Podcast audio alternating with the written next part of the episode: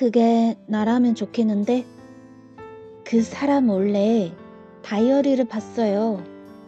어딘가에다 한참 전화를 걸고 봤더니 통화가 길어지는지 밖에 나가 마저 하는 것 같더라고요. 테이블 위에 놓고 나간 그 사람 다이어리가 나보고 참지 말라는 것 같았어요. 원래 글씨를 엄청 못 쓰는 사람인데 깨끗하게 정성 들여 적어 놓은 글귀가 눈에 들어왔어요. 누구든 이른 글을 읽는 사람은 마음이 헌해질 거란 생각이 들었어요. 음, 이게 이 사람 마음이구나.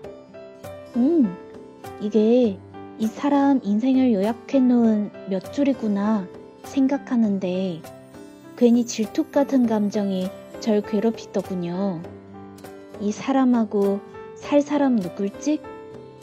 이 사람하고 함께 가꾼 꽃밭에서 이 사람을 쉬게 해줄 그 사람이 누굴지 생각하는데 내 마음이 모래밭처럼 서걱거렸어요.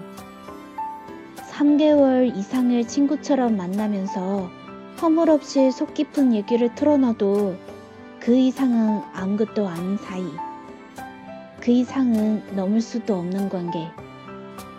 언제쯤 나는 이 지루한 장막 같은 시간들을 털어버리고 언제쯤 나는 그 꿈 같은 시간 속으로 걸어 들어갈 수 있을까요?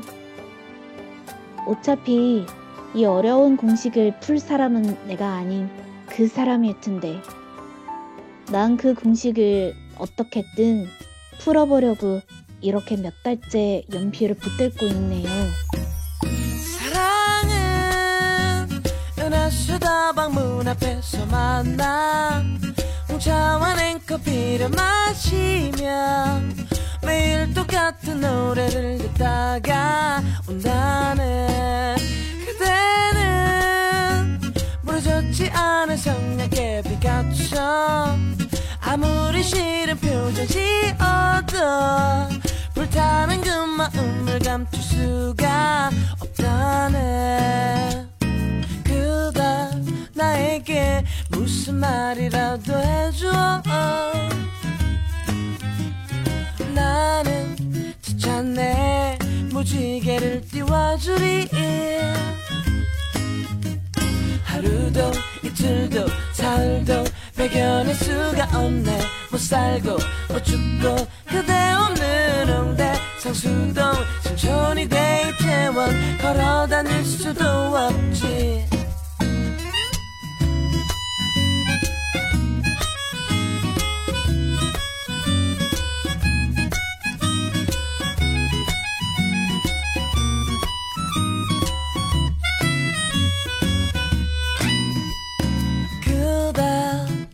나에게 무슨 말이라도 해줘. 나는 지쳤네 무지개를 띄워주리. 하루도 이틀도 사흘도 발견할 수가 없네.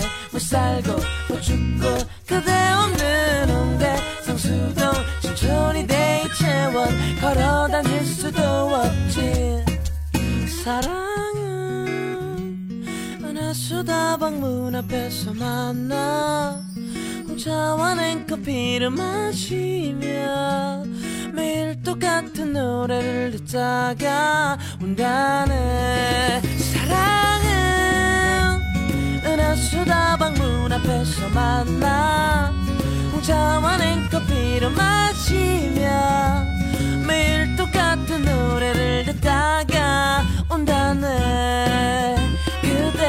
그대 그대 그대 그대 그대 그대 그대 그대의 대박 대박.